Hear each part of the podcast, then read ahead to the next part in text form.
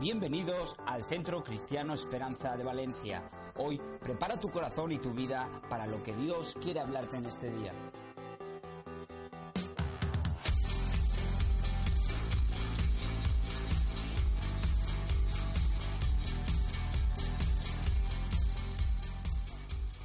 ¿Cuántos estuvieron la vez pasada que yo estuve aquí? Levanta la mano. Ah, hay diferentes que no estuvieron.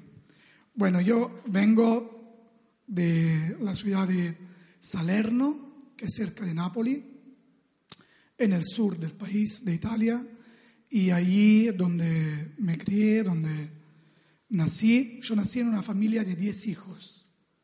Soy el último de 10 y empecé a, a drogarme y a hacer cosas feas desde la edad muy temprana, desde los 12 años.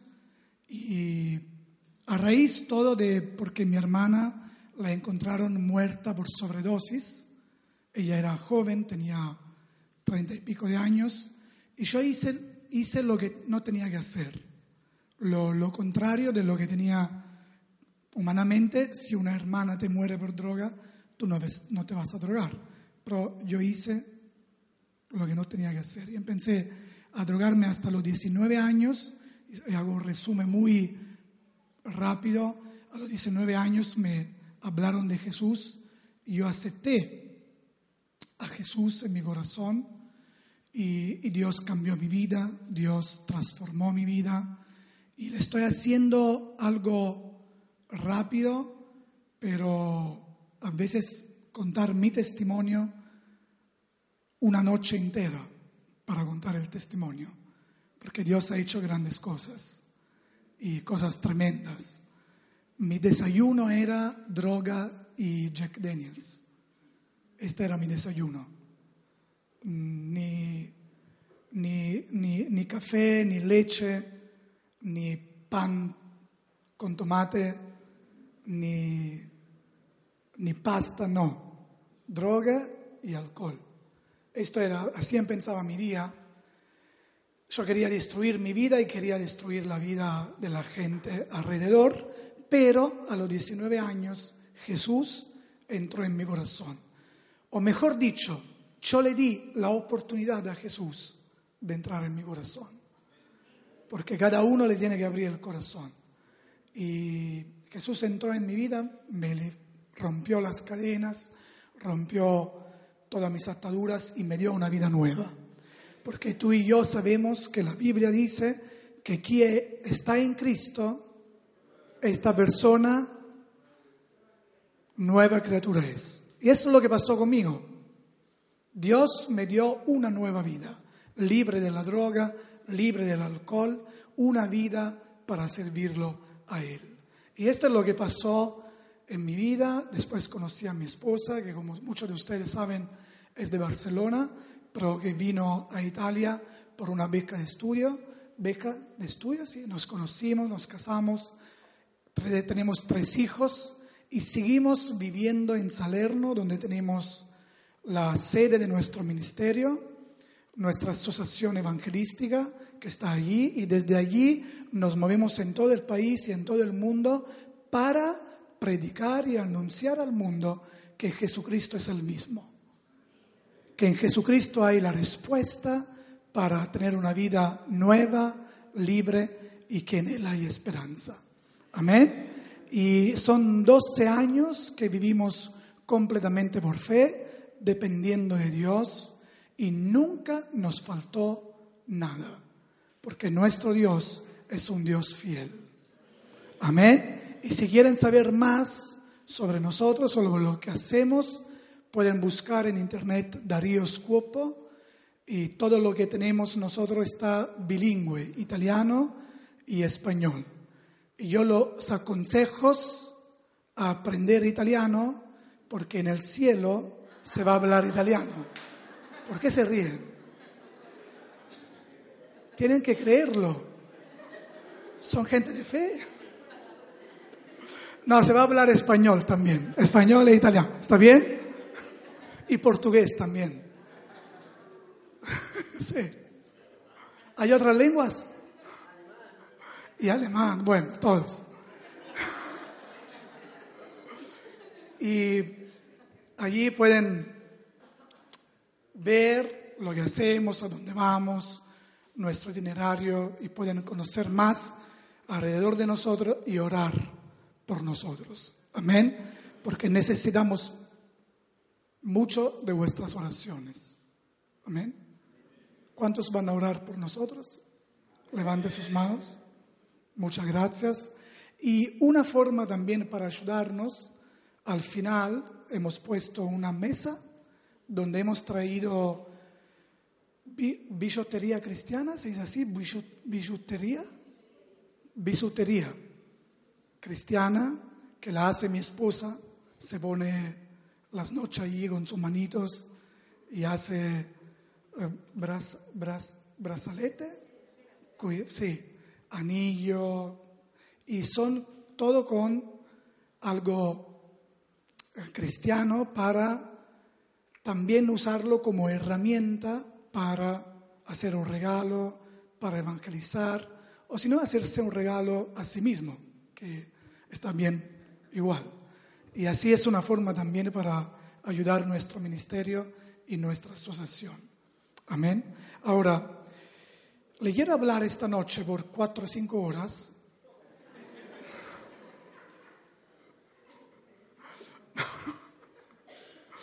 No, le quiero hablar que Dios hace cosas imposibles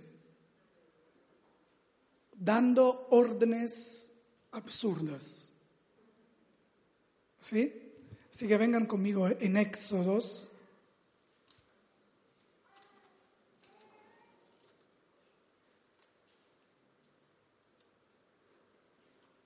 ¿Puedo beber esta agua o está envenenada? Está envenenada. Pero no me hace nada a mí porque estoy... Sí,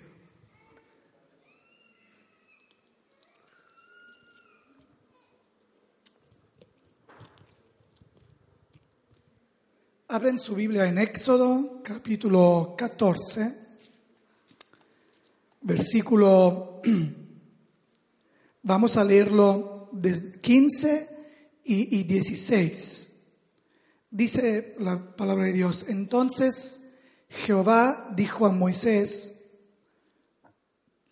¿por qué clamas a mí?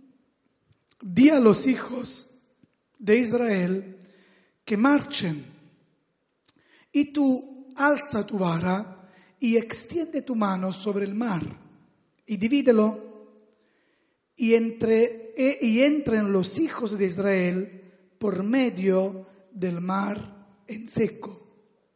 Ahora,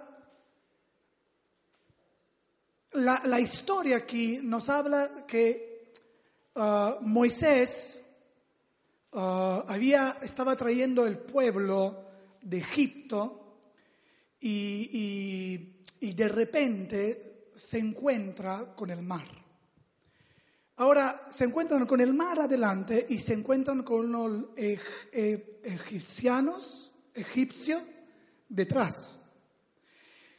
Y el pueblo de Israel se enfada con Moisés. Si ven en el versículo 11, dicen, y dijeron a Moisés, ¿no había sepulcro en Egipto?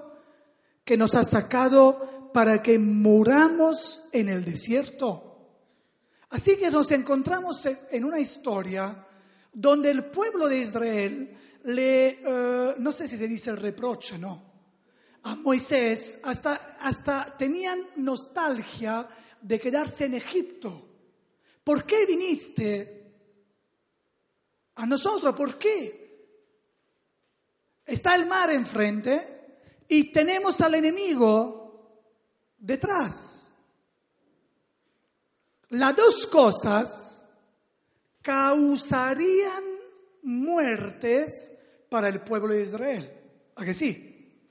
Porque si iban a luchar a lo e, egipcio, iban a perder. Ahora, si se iban a lanzar en el mar, podían nadar 10 minutos, 15 minutos, y iban a morir, a morir. Así que cualquier opción escogerían, lo llevarían a la muerte. Las dos. Entonces, le voy a hacer una pregunta a cada uno de ustedes. ¿Cuál es la cosa más fácil? uh, porque como hem- hemos leído, Dios le dice, toma tu vara, toca el mar, el mar se va a abrir y tú vas a pasar por el medio. Ahora yo le hago una pregunta. ¿Qué es más lógico o qué es más fácil? ¿Ponerse a nadar? ¿Ponerse a luchar con los enemigos? ¿O tomar la vara y ponerla sobre el mar? ¿Cuál es la cosa más fácil? ¿Cuál es la cosa más fácil? ¿Cuál es la cosa más difícil de creer?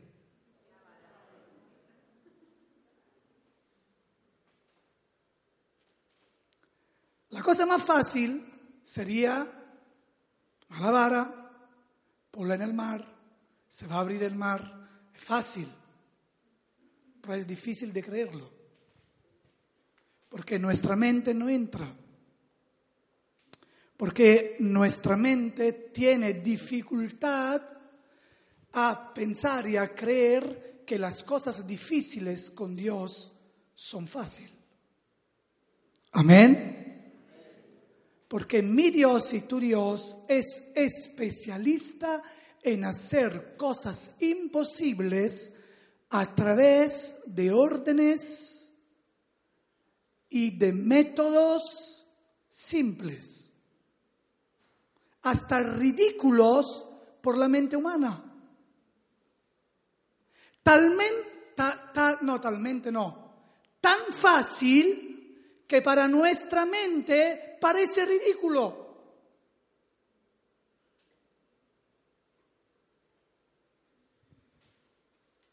El problema es nuestra mente. ¿Cuántos quieren ver la gloria de Dios en su vida, en su casa, en su familia? Yo quiero, pero tengo que lidiar con mi mente. Porque el problema no es lo que Dios puede hacer, sino que el problema es lo que yo estoy dispuesto a creer que Él puede hacer.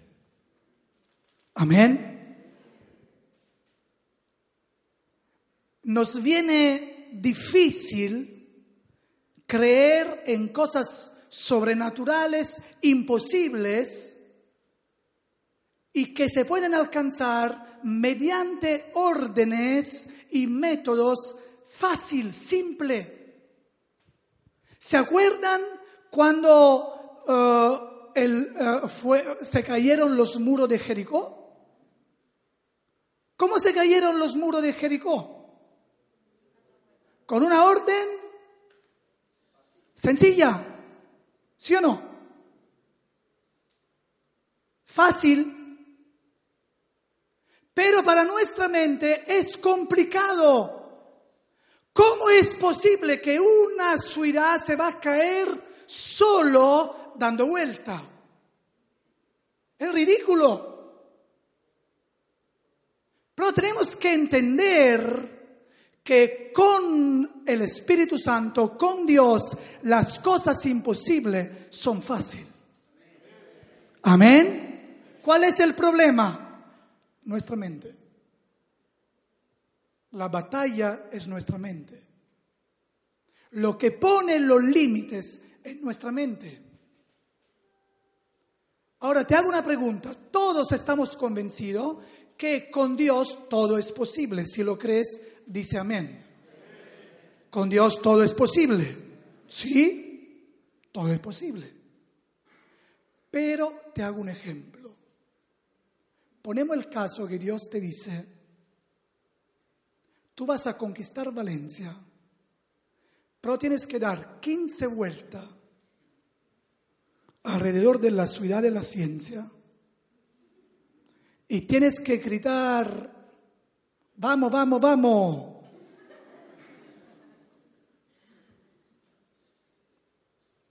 Nuestra mente enseguida dice, ¿y qué va a pensar la gente? ¿Y si no pasa? ¿Y qué me dirá mi familia? Porque nosotros cuando leemos la historia de Jericó, uh, nos animamos, nos, nos emocionamos. Pero esta gente fue, tuvo valentía. Porque hizo algo humanamente ridículo. Algo humanamente absurdo. ¿Cómo vas a ganar una lucha solo dando vuelta? alrededor de unas murallas dando gritos y, de repente estas murallas se van a caer. Para la fe es posible, para nuestra mente es complicado.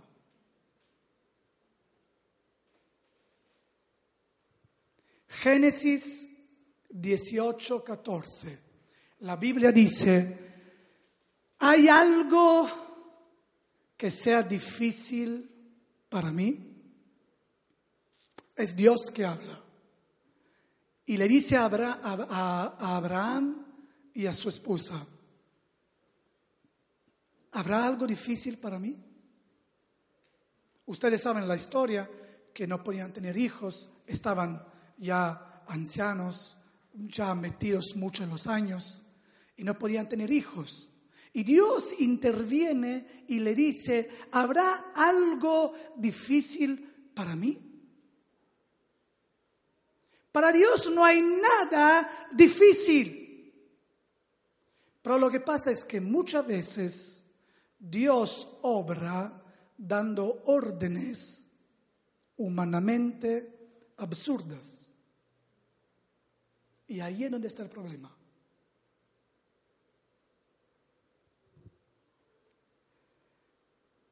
Lo entendemos que para Él no hay nada difícil. Lo entendemos. Ahora le voy a decir algo. Hago un ejemplo. Marco 16. Sobre los enfermos impondrán sus manos y ellos sanarán. Una persona con un cáncer, yo le pongo la mano y se sana. Otro ejemplo. En Hechos 3, al cojo, los apóstoles le dicen, levántate y anda. Son cosas que humanamente son absurdas. Eh, Jesús con el paralítico, tus pecados te son perdonados solo hablando haciendo nada, no hizo una escuela de sanidad o llamó a los... No, no, no, no, solo hablando, tus pecados son perdonados, ahora levántate, toma tu lecho y anda. Nuestra mente tiene dificultad porque es limitada. Pero nuestro Dios hace cosas imposibles a través de algo fácil. Solo tenemos que creerlo. Amén. Creerlo, no meter barreras, no meter límites y obedecer.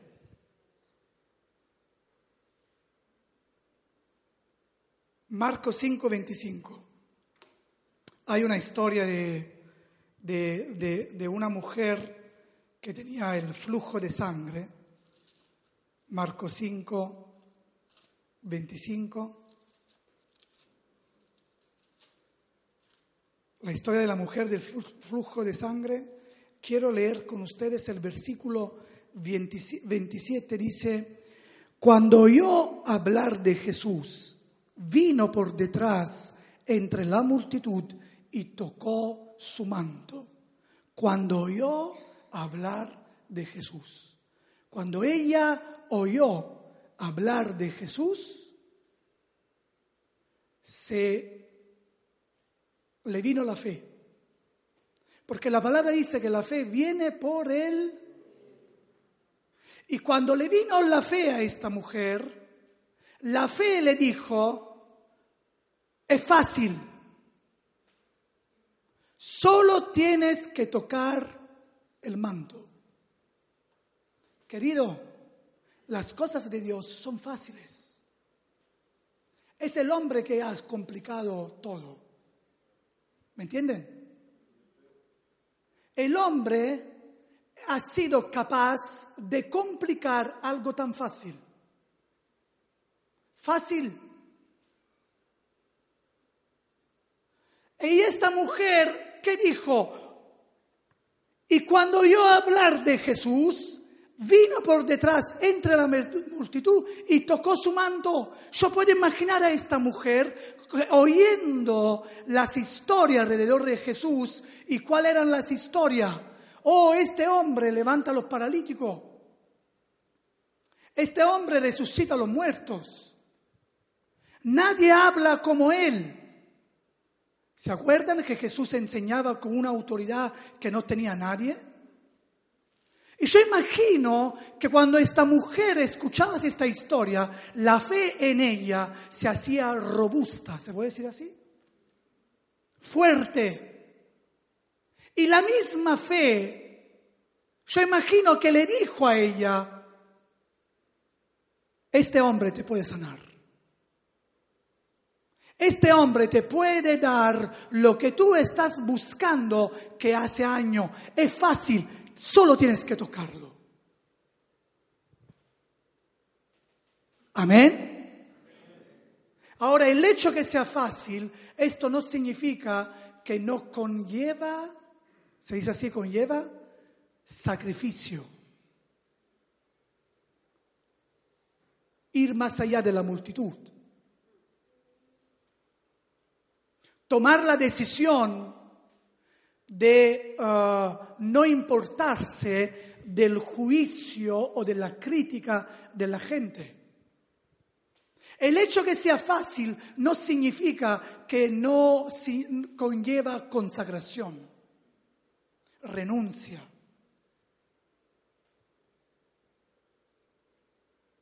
Buscar la voluntad de Dios. Amarlo hasta el punto de decir, a mí no me importa de lo que pueden pensar los demás, no me importa de la multitud, yo iré adelante porque quiero tocarlo, porque quiero amarlo, porque quiero tener una experiencia aún más profunda con él. Amén. Y esta mujer decepcionada de la vida, porque dice la Biblia que probó 12 años, 12. Tenía una enfermedad que tenía y, no, y, no había mejorado en nada. Estaba desilusionada, seguramente, pero se acercó a Jesús con fe. Ahora le voy a contar otra historia que usted pueden encontrar en uh, Marco 9, 22. Y es la historia de un padre que tenía un hijo no endemoniado, más. Lo siguiente. Y estaba sufriendo. Estaba sufriendo y el hijo se, se, se, se, tiraba en el fuego, eh, hacía cosas malas, raras, muy endemoniado. Y el Padre lo, trae a los discípulos. Y el padre de este muchacho recibe una decepción, porque los discípulos no pudieron hacer nada. Y entonces se va a Jesús. ¿Se va a Jesús? No, va a Jesús. Está bien, ¿me entienden, no? Tengan misericordia de mí. No se olviden que soy italiano.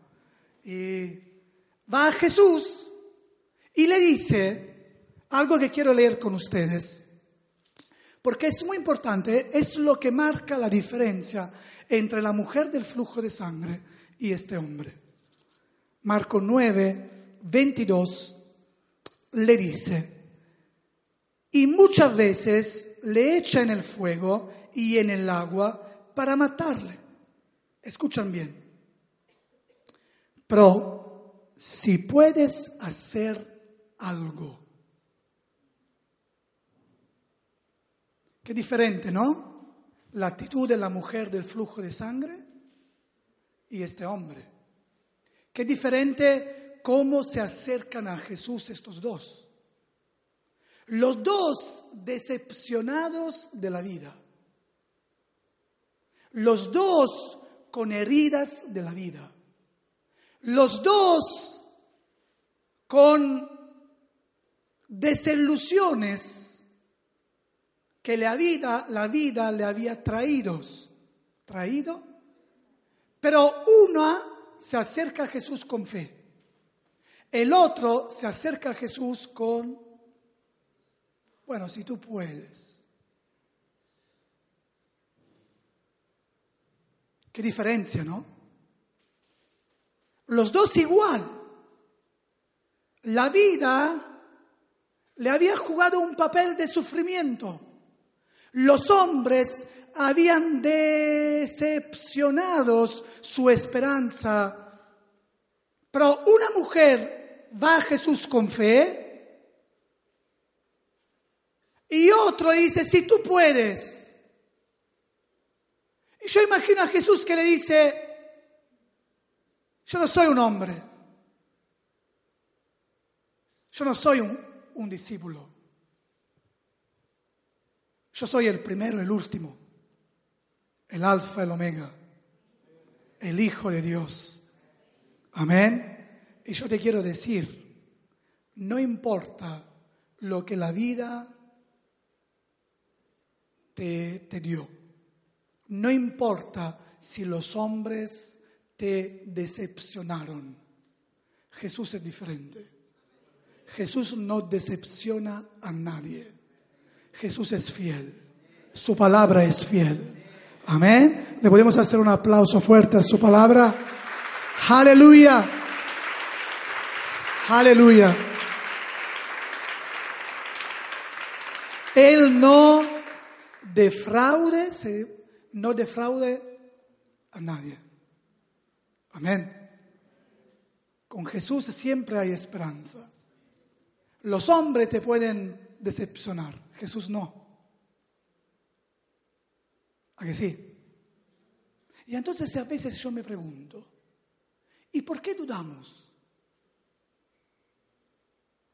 Si Él nunca nos decepcionó, ¿por qué dudamos? Si sabemos que Él ha sido fiel. Y después me doy cuenta que somos hombres, que nuestra mente es limitada, pero nunca tenemos que olvidar que Dios hace cosas imposibles mediante métodos humanamente absurdos. Amén.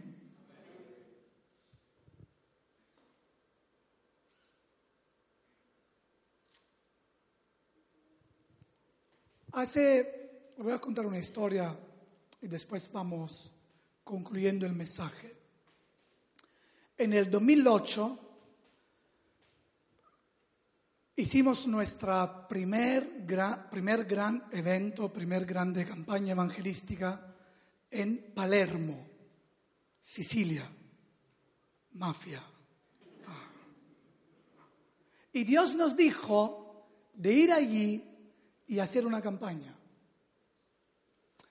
Y fuimos a hablar con, con, las iglesias que habían allí.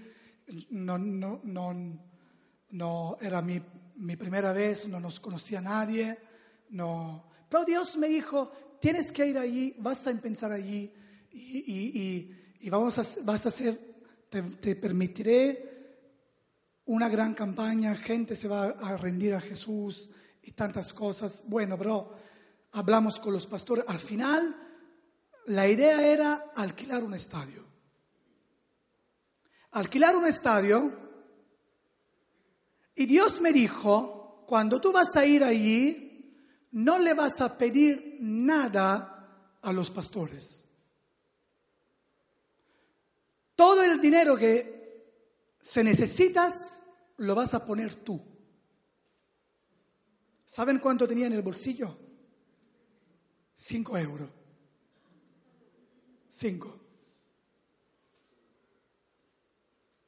La Biblia dice que la fe es certeza de lo que se, espera. Amén. Y que la fe también llama a la existencia las cosas que no se ven como si fueran. Amén. Y entonces yo estaba, estaba no convencido, más convencido que me estaba hablando Dios. Y Dios me dijo, yo soy el dueño del oro, de la plata, tú tienes todo. Y el 2008 era cuando empezó la crisis. Así que ninguno tenía dinero. Y las iglesias, sobre todo en Sicilia, estaban... Y entonces yo fui allí y bueno, los pastores se emocionaron, no, tenemos que alquilar un estadio, esto y otro. Y bueno, después de una semana, ¿sí? Me llama el coordinador que tenía que organizar este gran evento en este estadio, un estadio para unos 12.000 personas, algo histórico, nunca hecho en el país. Y después de una semana me llama y me dice, Darío, hemos hablado con la gente que nos da el estadio. Y el alquiler del estadio por cinco días va a salir como un 80 mil euros. Yo estaba allí y decía, ¿cómo? ¿Cómo? Sí, porque son cinco días y uh, dos días, un día antes para el montaje, después los tres días de evento y después otro día para desarmar todo.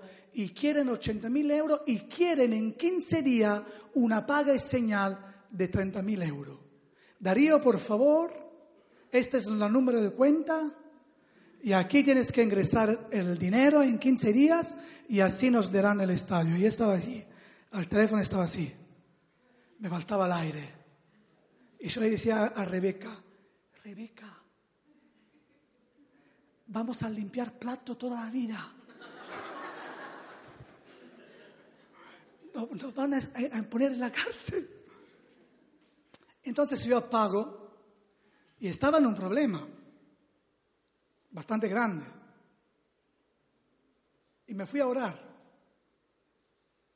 porque en el problema no me metí yo. Entonces fui a orar. Yo dije, Espíritu Santo, ¿qué hago? Tú me dijiste que yo no me tenía que preocupar nada, que tú ibas a proveer de todo. Tú eres el Señor de la plata, el oro. ¿Qué hago? ¿Quieren dinero? Solo el estadio sale 80 mil euros, solo el estadio. Después hay sonido, esto, publicidad y todo. Digo, ¿qué hago? Y de repente el Espíritu Santo habla a mi corazón y me dice, escuchan bien, llama al coordinador y dile que el estadio le sirve a Dios y que Dios lo quiere gratis.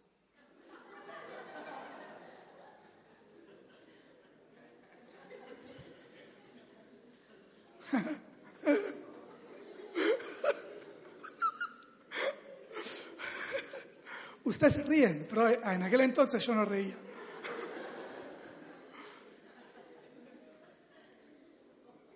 Yo salgo de la habitación y voy a Rebeca, tengo la respuesta. Y Rebeca, de buen bautista, porque me mira y me dice, ¿dónde encontraste el dinero? Yo digo, no, no, no, ningún dinero. Dios me dijo que tengo que llamar, que tiene que ir a la comuna, ¿cómo se dice? A la comuna, al ayuntamiento, tiene que ir al ayuntamiento a hablar con ah, lo que dan el estadio, lo, lo, del responsable del sport, espectáculos, sport, hablar con este y que el estadio le hace falta a Dios, que Dios lo quiere gratis porque quiere bendecir la ciudad de Palermo. Y Rebeca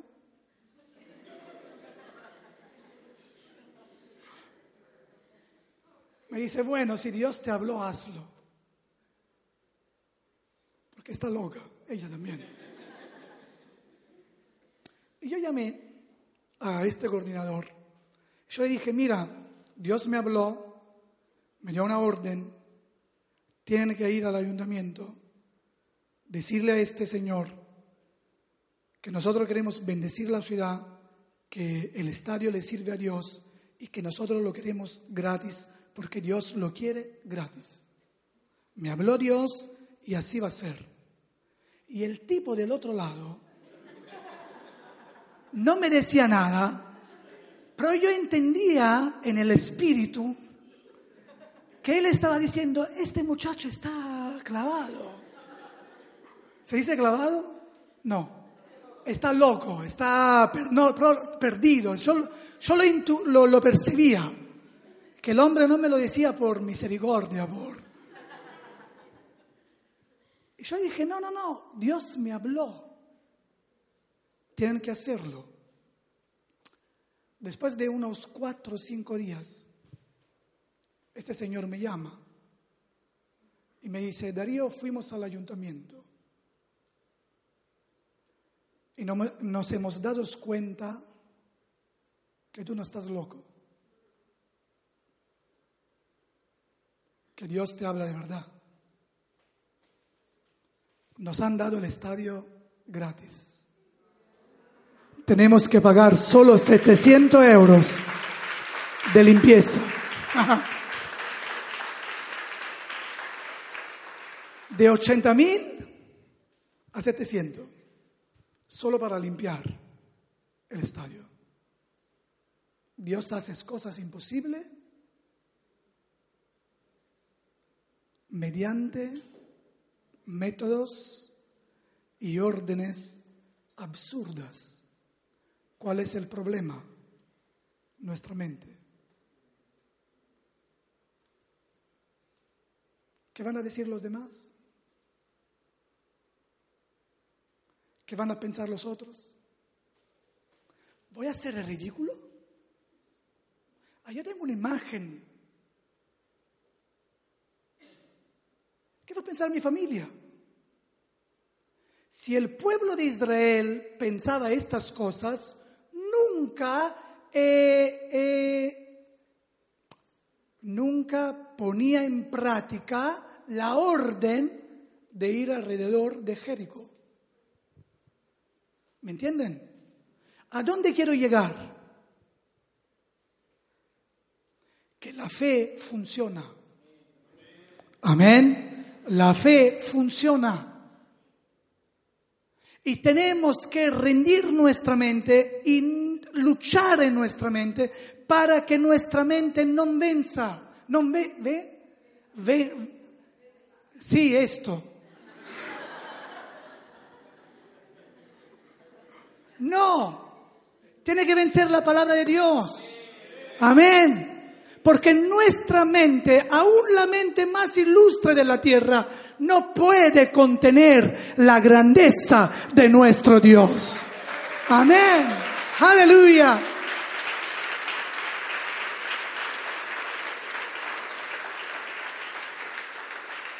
Así que tenemos que tener una mente sumisa a la palabra de Dios. Si Dios lo dice, así va a ser. Si Dios lo ha dicho, Él lo hará. No importa cuánto tiempo tiene que pasar, no importa las pruebas, no importa las dificultades, antes y después yo voy a ver la victoria de Cristo en mi vida, en mi casa, en mi familia y en mi ciudad. Aleluya.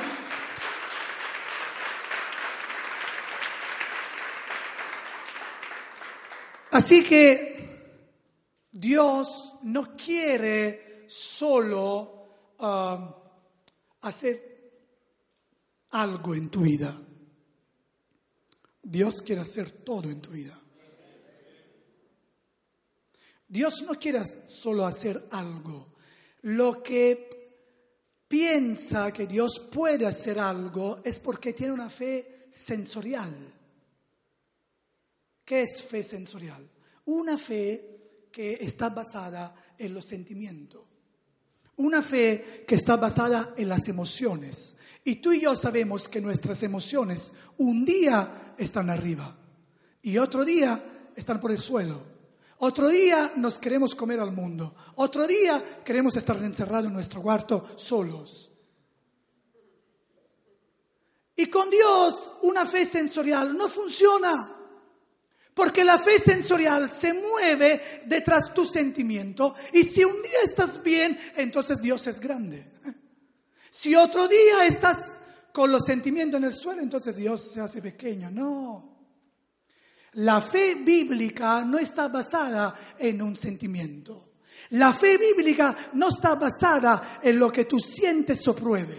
La fe bíblica está basada en esta palabra. No importa si está el sol o llueve, mi Dios es grande y me dará la victoria siempre. Aleluya. Si es para Cristo, dale fuerte este aplauso. Aleluya. Oh. Amén. Dile al hermano que está a tu lado, tienes que tener una fe bíblica.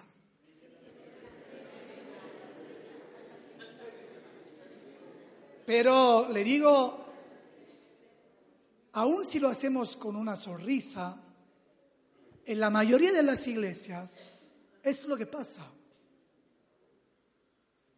Si todas las iglesias o todo hijo de Dios o todo creyente tendría una fe bíblica, este, esta persona andaría siempre con una sonrisa en su cara. Esta persona siempre sería algo que tras, tras, transmite positividad, esperanza. No porque no ve la realidad. Porque una fe que no ve la realidad es una fe fanática. Y esto tampoco es bueno. Nosotros no tenemos que no ver la realidad. Pero la fe bíblica te hace ver la realidad, no te la hace negar. Dice, ok, estoy así, tengo un problema, tengo una dificultad, pero, pero, la palabra dice que todas las cosas ayudan para el bien para aquellos que lo aman. Entonces yo voy a quedarme con esperanza, voy a quedarme firme. ¿Por qué esta cosa me va a ayudar a bien? Estas cosas están trabajando para que yo crezca. Esta dificultad, Dios la va a usar para que me haga bien. Amén. Así una fe bíblica la fe bíblica siempre tiene un pero. ¿Se puede decir así? Un pero. Es verdad que tengo problemas, pero.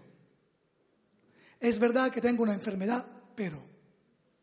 Es verdad que en mi casa en este momento hay dificultades, hay problemas, pero. Es verdad que tengo una economía un poco estrecha en este tiempo, pero. Amén. Entonces, acabando este mensaje, ¿tú crees que esta palabra viene de parte del Señor esta noche? ¿Lo crees? ¿Crees que Dios puede hacer cosas imposibles en tu casa? ¿En tu matrimonio? ¿Con tus hijos? ¿Lo crees? Y entonces vamos a pedirle a Dios, vamos a pedirle al Espíritu Santo, Espíritu Santo, dame una mente abierta. Amén. Dame un corazón abierto. Y ayúdame a entender que aún las cosas que me parecen más imposibles, para ti son fáciles. Porque para ti no hay nada difícil. ¿Lo crees?